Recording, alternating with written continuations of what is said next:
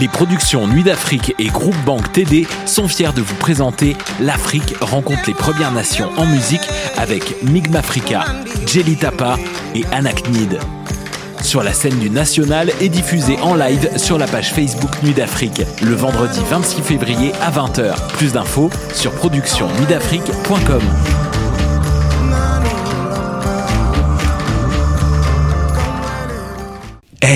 vous saviez que choc.ca ce n'est pas que du podcast C'est aussi 5 chaînes musicales 24 heures sur 24 pour vous accompagner partout.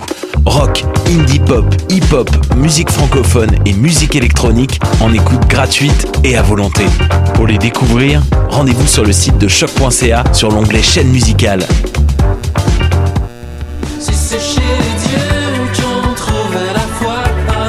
Salut, c'est Valence. Vous écoutez choc.ca.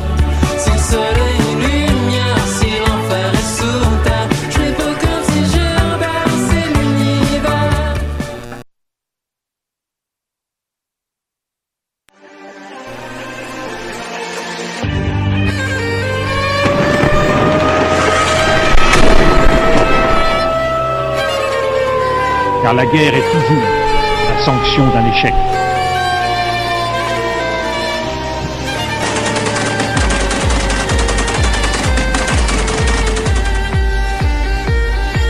On croit en notre capacité à construire ensemble un monde meilleur. Bonjour à vous, chers auditeurs et auditrices. Vous êtes à l'écoute de Plein Feu, votre émission sur les conflits dans le monde.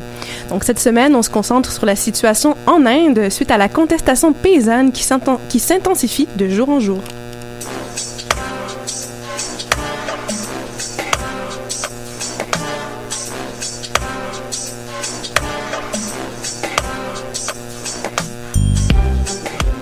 Avant de plonger dans le vif du sujet, on vous rappelle que vous pouvez interagir en tout temps par l'intermédiaire du Facebook Live de l'émission ou en nous écrivant sur notre page Facebook. Donc, pour cette émission, c'est moi-même, Sarah, qui va prendre la barre de l'animation pour la toute première fois et Eliane, de son côté, va s'occuper de la régie. Alors, cette semaine, on vous parle de la révolte paysanne en Inde qui secoue le pays depuis l'automne dernier.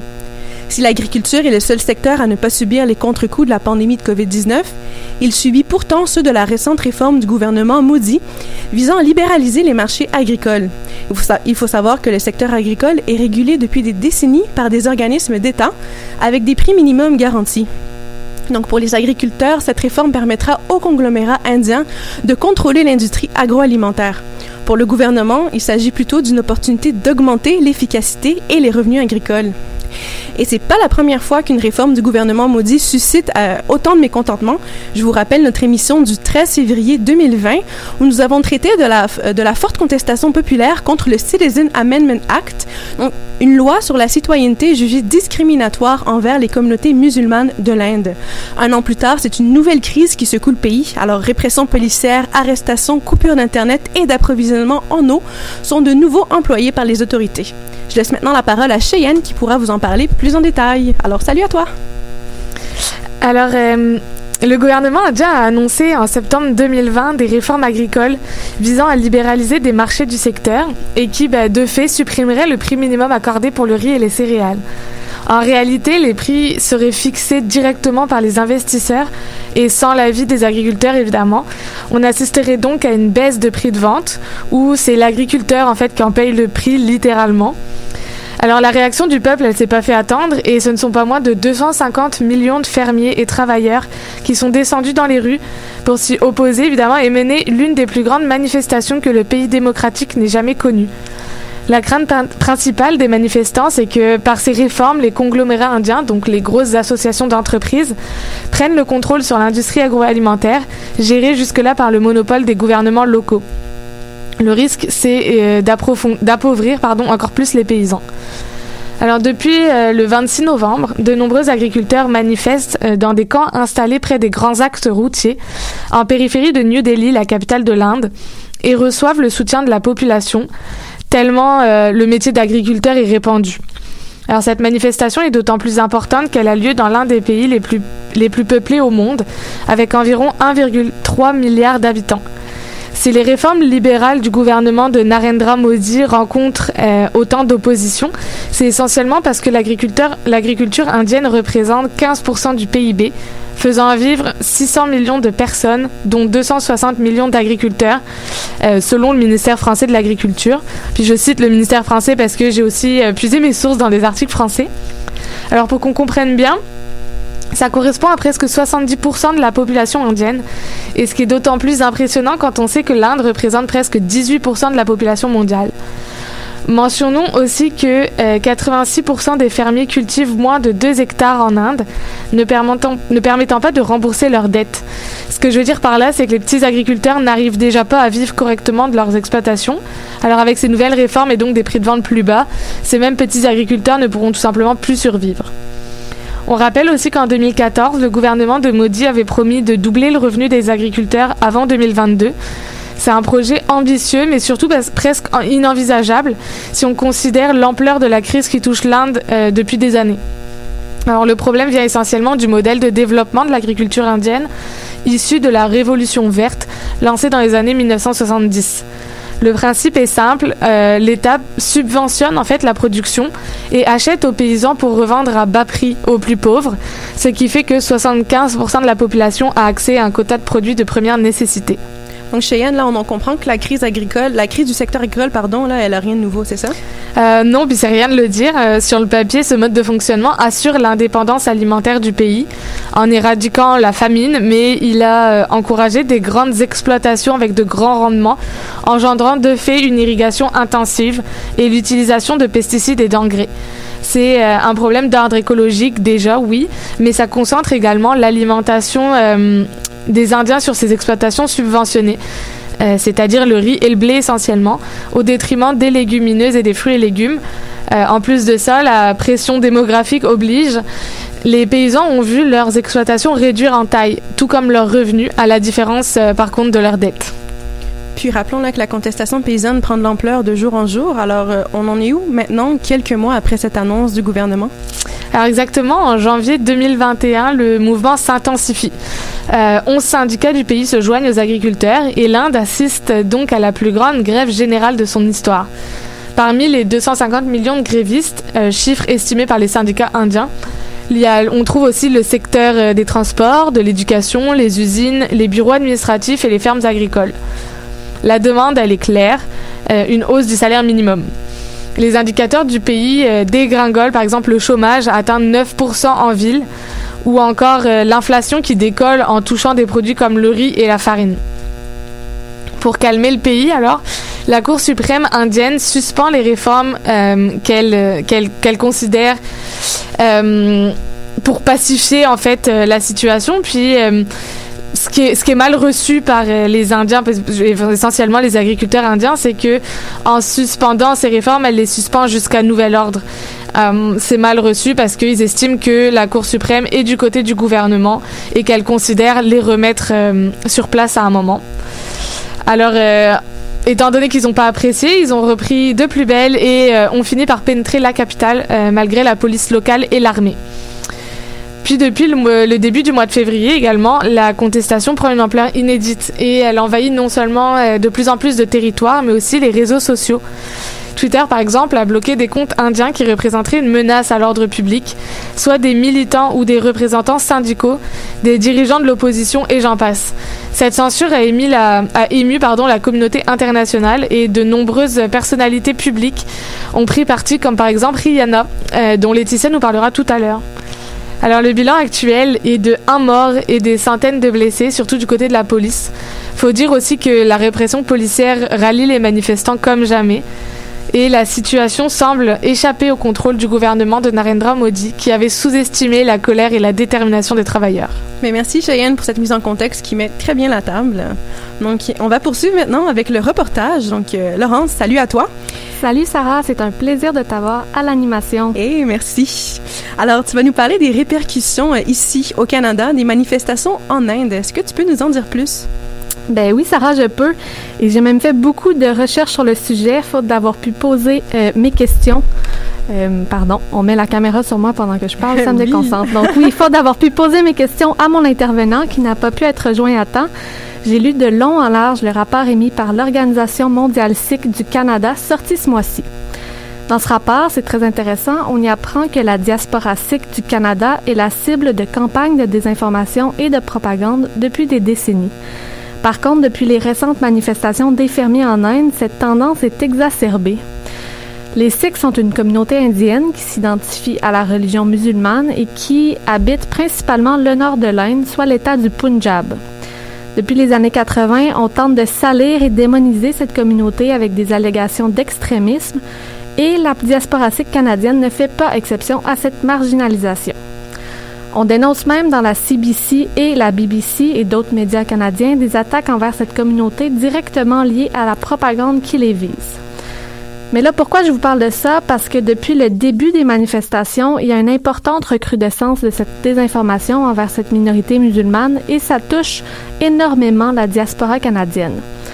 En fait, ce qui s'est passé, c'est que des groupes représentant cette communauté ont affirmé leur soutien aux revendications des fermiers et ça a eu pour effet de donner du jus donc au San Parivar et au gouvernement de Narendra Modi pour attiser la propagande extrémiste. Je te suis jusqu'ici, mais est-ce que tu pourrais préciser qu'est-ce que le San Parivar et pourquoi le support des Sikhs permet euh, d'attiser la haine de la majorité hindoue?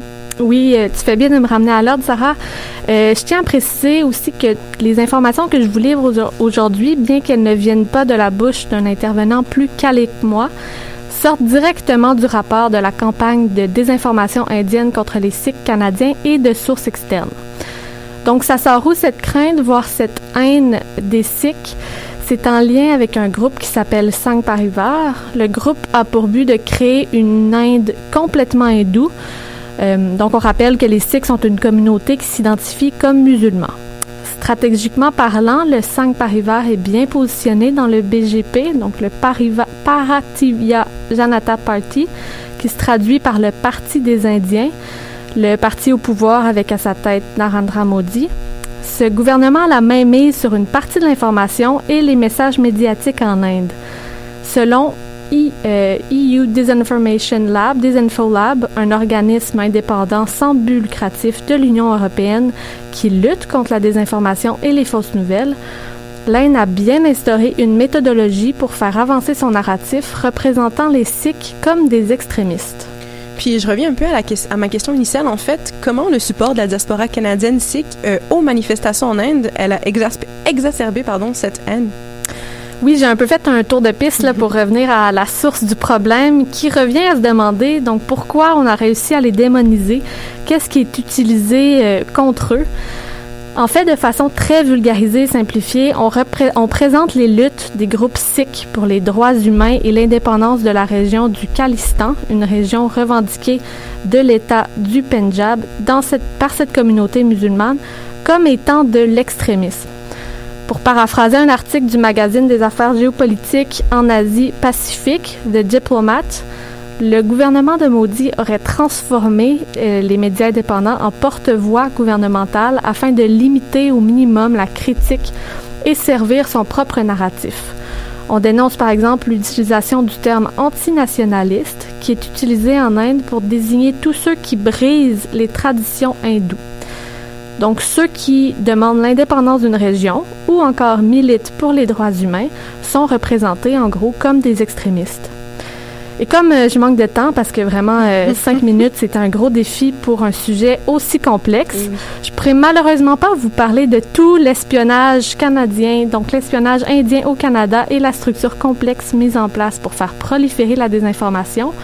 Mais on pourrait peut-être euh, publier le rapport euh, de l'Organisation mondiale sikh du Canada.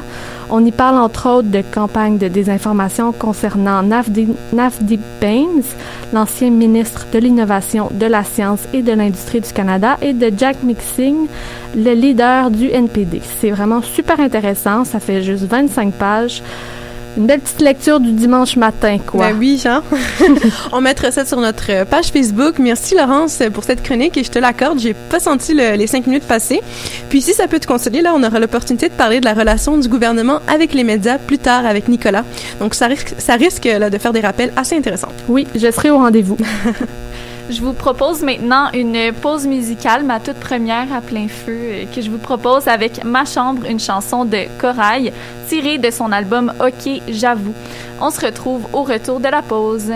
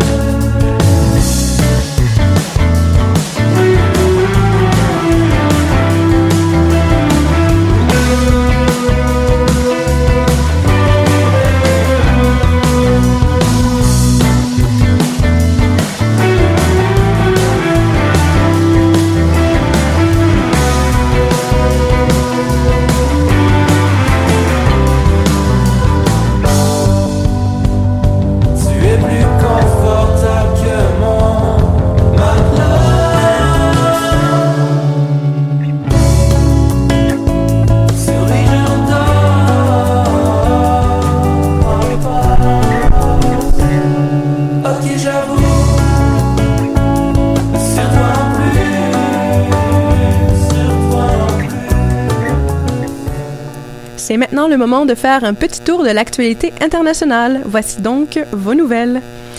Des milliers d'Algériens ont manifesté ce lundi dans les rues d'Alger, exactement deux ans après la première marche, marche ayant initié le Irak, un mouvement pacifique de protestation qui réclame le démantèlement du système en place depuis l'indépendance du pays, devenu synonyme d'autoritarisme et de corruption. Cette mobilisation inédite déclenchée le 22 février 2019 avait poussé l'ancien président Abdelaziz Bouteflika au pouvoir depuis deux décennies à la démission. Après une année d'interruption due à la crise sanitaire et 14 mois depuis l'arrivée d'Abdelmejid Debboune à la présidence, les Algériens euh, maintiennent leurs revendications pour un véritable changement de système et un État de droit. Dimanche dernier, lors du deuxième tour de la présidentielle au Niger, sept agents électoraux ont été tués et trois autres ont été blessés dans un attentat à la mine sur leur véhicule. Le premier tour de la présidentielle s'est déroulé le 27 décembre. Les deux candidats se, se présentent, qui se présentent sont Mohamed Bazoum, qui a, euh, qui a une longueur d'avance, pardon, et Mohamed Ousmane, qui a été président entre 1993 et 1980, 1993 et 1996, pardon. C'est la première fois que deux présidents euh, élus démocratiquement se succéderont au Niger. Le pays est en proie au groupe armé État islamique et à Boko Haram depuis plusieurs mois, laissant un climat d'insécurité régner. Il y a du nouveau au Myanmar depuis notre dernière émission. Le, 10, le, le, 10, le, 19 février dernier, une manifestante est décédée sous les balles, entourée de milliers de personnes. Il s'agirait de la toute première victime directe de la répression militaire au pays. La jeune femme de 20 ans est devenue une figure de la révolution dans son pays, où on lui a rendu hommage publiquement dimanche le 21 février. An Aung San Suu Kyi est toujours retenue secrètement et devrait faire face à un tribunal le 1er mars. Depuis, les manifestations violentes ont repris de plus belle dans, de nombreuses grandes villes du pays. Nous vous tiendrons au courant des développements majeurs au cours des prochaines émissions. Finalement, la Chambre des communes a adopté à l'unanimité ce lundi une motion conservatrice qui reconnaît qu'un génocide est actuellement perpétré par la Chine contre les Ouïghours et musulmans turciques.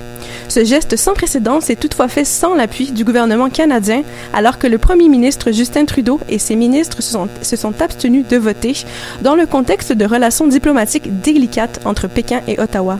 Cette motion a été adoptée à 266 voix sans aucune opposition.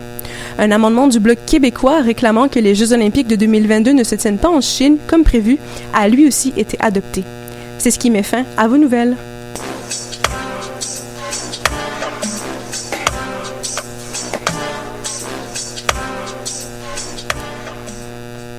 On se dirige maintenant vers la chronique libre avec Nicolas.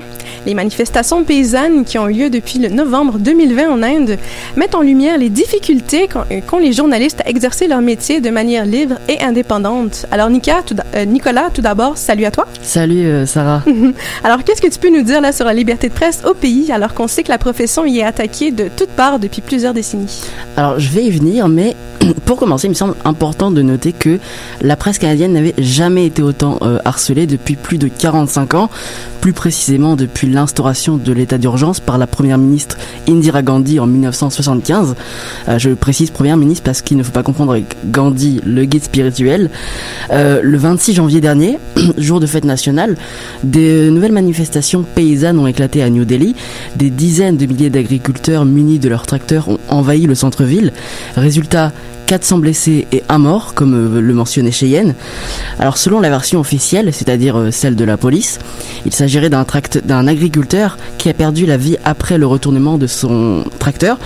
Pour la famille de la victime et deux témoins, le manifestant aurait été tué par balle, euh, par les balles de la police, une version qui a immédiatement été refutée, réfutée par la police elle-même. Pourtant, cette seconde version a été relayée par de nombreux journalistes, comme les dirigeants du mensuel The Caravan, le rédacteur euh, en chef du National Herald ou le patron du site euh, The Wire. Alors les trois médias ont été accusés euh, par le gouvernement indien de sédation, c'est-à-dire d'incitation à la révolte. Finalement, le gouvernement craignait davantage que cette version aggrave les tensions entre les manifestants et la police. Euh, dans les jours qui ont suivi, la police a ouvert des enquêtes euh, contre de très nombreux journalistes pour leur couverture de la manifestation à New Delhi, notamment ceux de The Caravan. Aussi, il est important de noter que les, autorités indiennes ont réussi à suspendre le compte Twitter de ce magazine, The Caravan, avant qu'il soit rétabli. Euh, samedi dernier, le 20 février, plusieurs sources indiquaient que le gouvernement menaçait la branche indienne de Twitter de poursuites judiciaires pour ne pas avoir obéi à ses ordres. Puis euh, aujourd'hui, on sait que Twitter euh, sert de tribune pour les politiciens du monde entier. Donc, est-ce que le réseau social joue un rôle dans les relations entre les journalistes et le gouvernement indien? Oui, ça joue clairement un rôle. Début décembre 2020, Twitter s'est immiscé dans cette guerre entre les journalistes et le gouvernement indien. Alors l'histoire remonte précisément au 7 décembre. Ce jour-là, un compte Twitter lié à des partisans du régime de Narendra Modi, l'actuel euh, Premier ministre indien, a revendiqué le blocage du compte de Salil Tripathi, un journaliste et défenseur des droits de la personne euh, installé aux États-Unis depuis sa maîtrise dans les années 80. Euh, Donc on voit que ça dépasse clairement les frontières de l'Inde. plusieurs personnalités ont pris euh, sa défense. Par exemple, l'écrivain britannique d'origine indienne, Salman Rushdie, a qualifié, et je cite, cet acte de censure scandaleuse euh, contre l'un des plus importants défenseurs de la liberté d'expression. Quelques heures plus tard, tout est rentré dans l'ordre et M. Tripathi a pu retrouver son compte Twitter, mais il craint de ne jamais savoir pourquoi lui, précisément, a été la cible de cette attaque. Puis est-ce que l'expérience de M. Tripathi est représentative de la situation que vivent les journalistes en Inde? Euh, Oui, je dirais que c'est même symbolique. Euh, en fait, en plus de cette affaire, euh, une analyse publiée par Foreign Policy fin novembre 2020 pointe du doigt la dérive autoritaire du régime de Narendra Modi et de son parti. Euh, ce rapport révèle qu'il est désormais périlleux de sortir des histoires susceptibles de déplaire au gouvernement indien, en reprenant l'exemple de ce journaliste de 24 ans qui a été neutralisé et battu en octobre dernier à New Delhi par la police. Alors cette dernière l'a accusé d'avoir voulu interroger des manifestants dénonçant le viol et le meurtre d'une adolescente. On peut aussi notifier que le site d'information indien NewsClick, connu pour sa couverture médiatique des manifestations paysannes dans la capitale du pays, a été la cible de perquisitions liées à des accusations de blanchiment d'argent. Pourtant, Reporters sans frontières a tenu à dénoncer ici une manœuvre politique visant à intimider NewsClick et de manière générale l'ensemble des médias indépendants. Le journalisme n'est pas le seul maillon de la chaîne intellectuelle à subir euh, les pressions du gouvernement maudit, euh, puisque des universitaires, des avocats, des artistes qui se montrent tout, au- tout aussi critiques connaissent le même sort que les journalistes indiens. Puis actuellement, est-ce qu'on peut dire que les droits des journalistes sont protégés? Eh ben, c'est difficile euh, de dire, euh, c'est à la fois difficile à croire, euh, mais c'est aussi très compréhensible au vu de la situation. Euh, mais les protections pour le monde du journalisme sont très faibles en raison des, pressions euh, du gouvernement. Les organisations de défense des droits figurent également parmi les cibles privilégiées de l'Inde. En septembre 2020, l'organisation non gouvernementale Amnesty International a suspendu toutes ses activités en lien avec les droits de la personne en Inde par crainte de représailles de la part du gouvernement. La secrétaire générale de l'organisation, Julie Verhart, a indiqué que la section indienne de l'ONG était victime d'une campagne d'intimidation et de harcèlement qui vise à faire, et je cite encore, taire les critiques et instaurer un climat de peur. Aussi menacé que préoccupant, le destin du journalisme semble donc incertain tant les enjeux sont importants en Inde.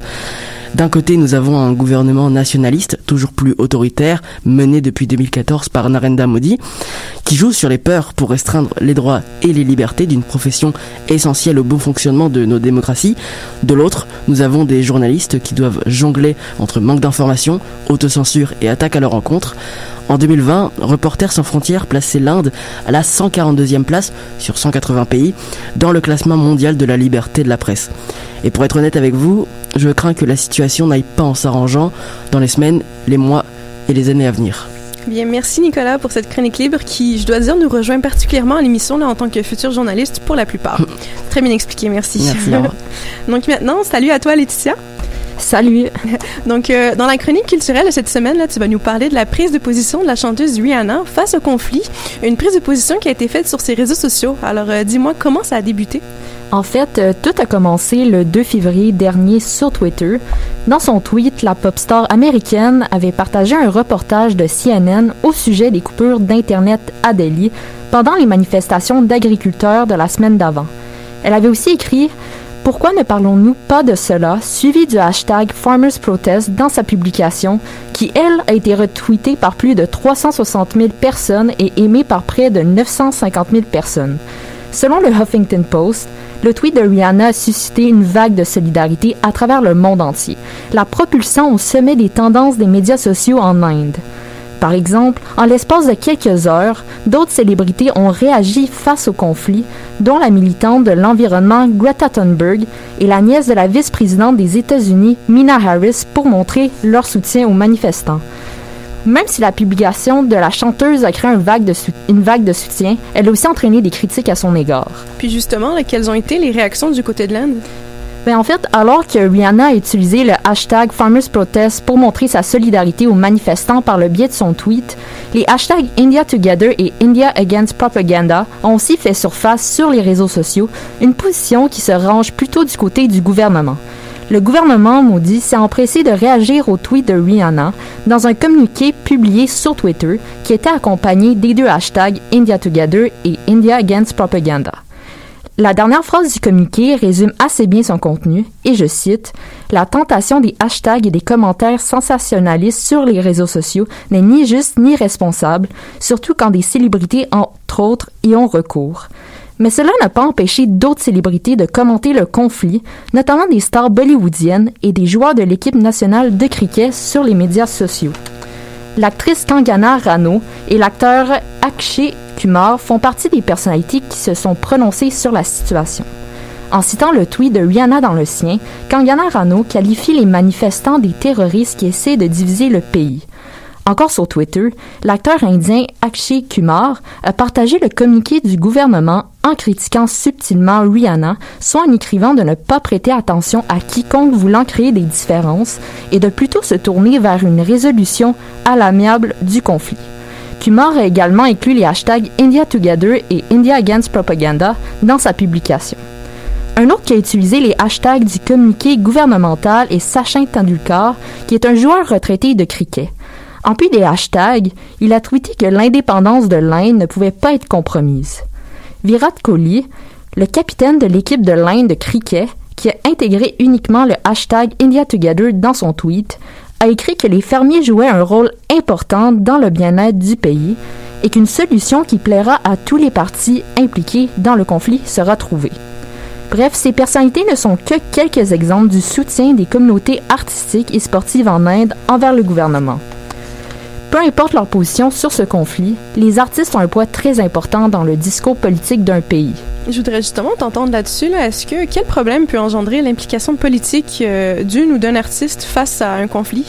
Ben, si on prend le cas de l'Inde et de Narendra Modi, les tweets où il identifie des célébrités sont ceux qui reçoivent le plus d'attention de la part des médias. En général, les réseaux sociaux permettent de créer un sentiment de proximité avec ses abonnés.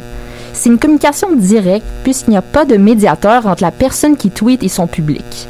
En utilisant les réseaux sociaux, les politiciens peuvent éviter les journalistes et décider de parler des sujets qu'ils veulent.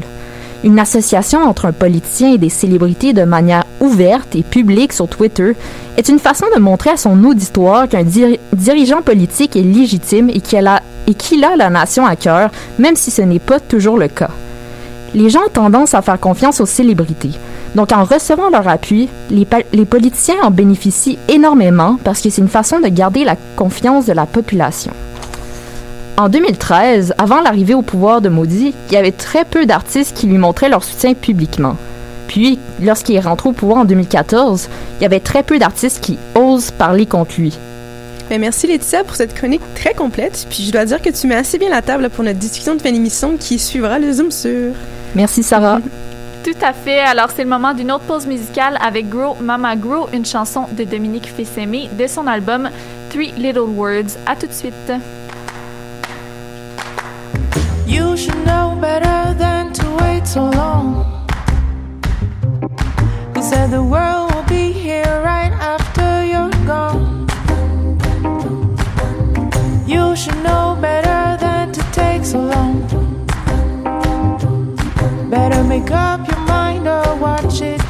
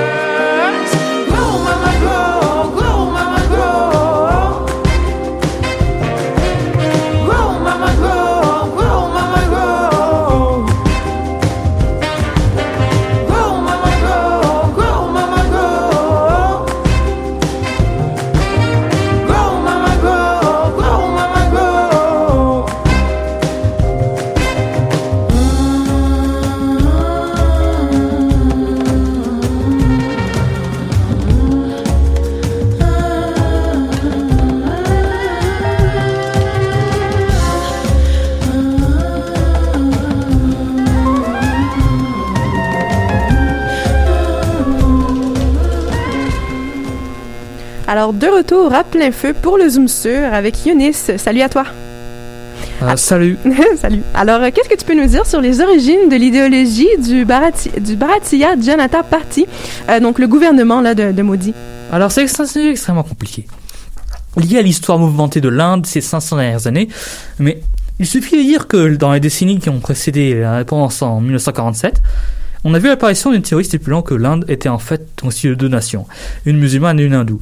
C'est d'ailleurs là l'idée apparu- c'est d'ailleurs là qu'est apparue l'idée de la partition, pardon, que les habitants musulmans, du, que les habitants musulmans du Pakistan et du Bangladesh, enfin majoritairement musulmans du Pakistan et du Bangladesh actuels, appartenaient à une même nation malgré leurs myriades de différences ethniques, religieuses, linguistiques et géographiques qui sont qui ont marqué l'histoire des deux pays. L'idéologie, l'idéologie nationaliste hindoue du BGP au pouvoir en Inde depuis 2014 suit cette logique, mais dans l'autre sens. C'est-à-dire que la communauté hindoue majoritaire en Inde, constitue une nation indienne à part, à part entière, malgré toutes les différences ethniques, sociales et culturelles qui la caractérisent. Puis quelles sont les principales euh, politiques du parti? Eh bien, euh, les, enfin les politiques qui, qui font le plus couler, pardon, qui font le plus couler d'encre par chez nous, eh bien c'est la ligne, c'est la ligne dure du, du BGP sur le Cachemire, avec le retrait de son statut spécial garanti par la Constitution l'année dernière. Enfin, le Jammu et Cachemire, pas, pas juste Cachemire, mais, voilà, euh, l'an dernier, mais aussi euh, vis-à-vis du tourisme dans la région supporté par l'armée pakistanaise et ses services de renseignement depuis les années 90 et voire même avant en fait.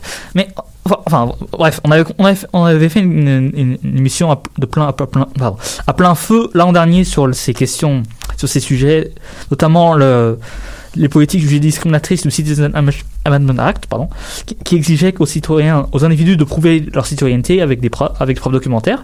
Alors, alors même que le ministre des Affaires domestiques pointe du doigt le danger causé par les infiltrés, par les soi-disant infiltrés des clandestins musulmans venus du Bang- Bangladesh voisin et du Pakistan.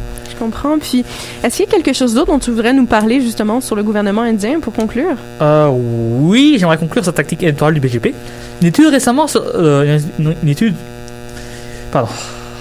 Prends ton temps, pas de souci. Ah, ok. Alors, une étude par une, étude par un chercheur spécialisé en identification en source ouverte, source ouverte Benjamin Strict, sorti le sorti récemment, montre que le BGP aurait appelé ses supporters à tweeter des messages copier-coller de façon coordonnée afin de promouvoir, promouvoir un hashtag électoral à l'approche des élections dans la région cruciale du Bangladesh occidental, du Bengale occidental, dans allant probablement à l'encontre des termes de service de Twitter, constituant une manipulation du service. Ok, c'est vraiment intéressant. Puis, on, on capte vraiment mieux l'essence d'un parti assez particulier, disons. Donc, euh, merci Yonis. De rien. Donc, Eliane, c'est à mon tour là, de te léguer le flambeau de l'animation pour la discussion, une première. Quel sujet tu vas aborder cette semaine? Oui, euh, alors pour la discussion, je souhaite revenir plus en profondeur sur la chronique de Laetitia et de Rihanna, donc qui a pris en position en tweetant euh, Farmers Protest, le hashtag. La chanteuse a l'habitude de se positionner et de partager les mouvements sociaux, mais ce tweet-là a particulièrement fait jaser. C'est pas la première fois non plus là, qu'une star prend position dans un conflit. Euh, je pense entre autres au conflit israélo-palestinien en 2014 quand des stars internationales avaient pris position et avaient subi les foudres d'Israël. Alors, ma première question pour Nico, pour Laurence, qui sont euh, nos, nos deux collabos avec nous pour la discussion, c'est de savoir, selon vous, est-ce que c'est de l'ingérence quand une star comme ça prend position? Bah, je peux y aller. Euh, déjà, j'ai voulu savoir ce qu'ingérence voulait vraiment dire, donc euh, ce qu'on sait avec les élections américaines. Et sur l'université de Sherbrooke, j'ai vu que c'était l'intervention non désirée dans les affaires d'une tierce partie. Alors moi, je dirais que oui, c'est une ingérence parce que bah, c'est pas sa place, euh, Rihanna, de sa, pla- sa place première, de critiquer euh, les affaires politiques étrangères, même américaines. Et d'autant plus que l'Inde a vivement réagi à ces tweets euh, en rappelant que euh, bah, c'était pas euh, à elle de faire ça et que c'était pas son rôle. Ben, c'est intéressant, qu'est-ce que tu dis, Nico, parce que on. Ben, je suis pas tout à fait d'accord, en fait. Donc, moi, ça- le mot d'ordre, ce serait peut-être de nuancer. Qu'est-ce qu'on veut dire par Inde? Parce que, j'ai, comme je le mentionnais dans ma chronique, c'est, ça faut faire attention quand on dit, je pense, que l'Inde n'était pas d'accord parce qu'on a entendu le point de vue du gouvernement Mhm. euh, et des médias indiens. Mais comme je, je le mentionnais, les médias indiens, le gouvernement a une, une forte mainmise sur les médias indiens. Et puis, le gouvernement ne représente peut-être pas de façon, tu sais... La population. euh, Complètement, c'est ça, la voix de toute la population. Donc, est-ce que c'est vrai de dire que l'Inde au complet n'était pas d'accord ou a vu son tweet comme du sensationnalisme? Et évi- évidemment, faut nuancer aussi entre le fait que euh, est-ce que c'est vraiment un tweet qui a montré, tu sais, qui, qui, représente bien l'enjeu ou est-ce que c'était du sensationnalisme? Et c'est là que je pense que ça devient intéressant. Euh, donc, est-ce que, je pense que si on veut se poser la question, c'est de savoir est-ce qu'elle a vraiment une compréhension de l'enjeu ou elle a fait du sensationnalisme et non de se poser la question s'il y a eu de l'ingérence parce que je pense que une célébrité peut oui avoir une opinion et porter un regard sur un, un enjeu sans que ce soit du sensationnalisme, tout dépendant de comment elle le fait. Mais c'est très intéressant, Laurence. Euh, je trouve que ça introduit bien ma prochaine question. Euh, Rihanna en a parlé en partageant un article de CNN sans plus. Elle n'est pas revenue sur la question. Elle a même posé récemment seins nus sur Instagram avec un collier de Ganesh. Euh, bon, la, la population indienne, là, comme une fois, tu m'apportes à nuancer peut-être qu'est-ce qu'on veut dire par le peuple indien, mais euh, a répriman- réprimandé ce geste. Euh, contrairement à Rihanna, euh, l'activiste Greta Thunberg a, a fait le hashtag aussi sur Twitter, mais elle a partagé une liste d'outils, elle a partagé des documents par rapport à ce qui se passe en Inde. Donc moi, je veux savoir, est-ce que selon vous, il y a une bonne et une mauvaise manière de prendre publiquement position, outre la question là, si c'est de l'ingérence ou pas? Euh, je dirais qu'il y a une bonne et une mauvaise, pas forcément. Enfin, oui, c'est vrai a, ça peut, par exemple, si on reprend euh, Rihanna, je parler après de Greta Thunberg. euh, Rihanna posait seins nus avec le collier de, le collier de Ganesh. C'est pas, ça, ça défend pas la cause, ça ne sert pas à la cause. C'est plus du sensationnalisme, comme tu disais, Laurence. Et je trouve que ça se rapproche même de l'appropriation culturelle pour essayer de faire passer une idée mais finalement ça la fait passer de la mauvaise manière. Quand je vais voir Rihanna seins nus avec un collier de Ganesh, je vais pas me dire qu'elle défend directement les fermiers indiens. Mais dans ce cas-là, par exemple, euh, je suis complètement d'accord aussi. Je pense que, si on est pour euh, prendre position, il faut vraiment avoir euh, une meilleure compréhension de l'enjeu, une meilleure compréhension des revendications. Euh, donc, euh, là-dessus, je pense qu'on est d'accord. Tu sais, Mhm. quand la manière que Greta Thunberg le fait, elle le fait de façon peut-être plus sensible.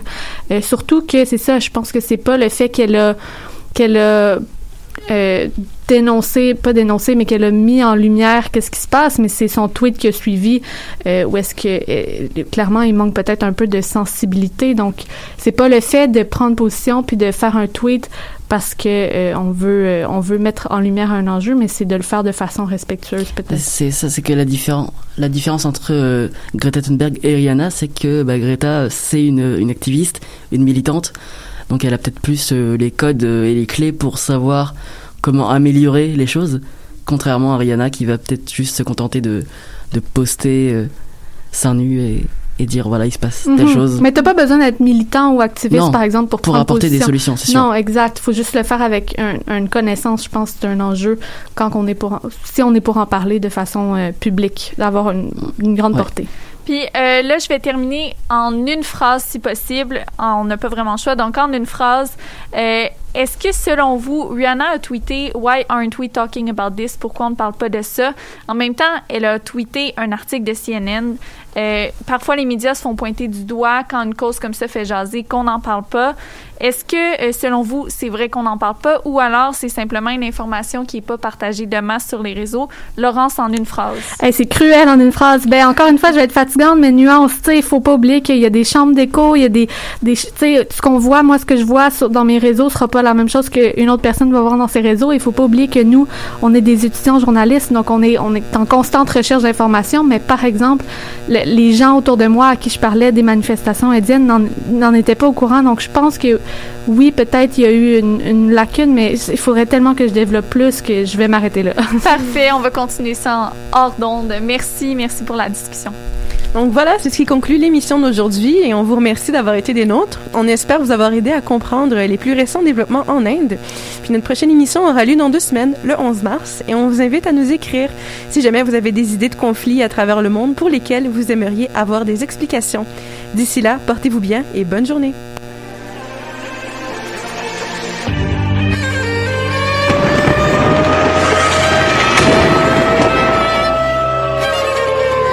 Car la guerre est toujours la sanction d'un échec.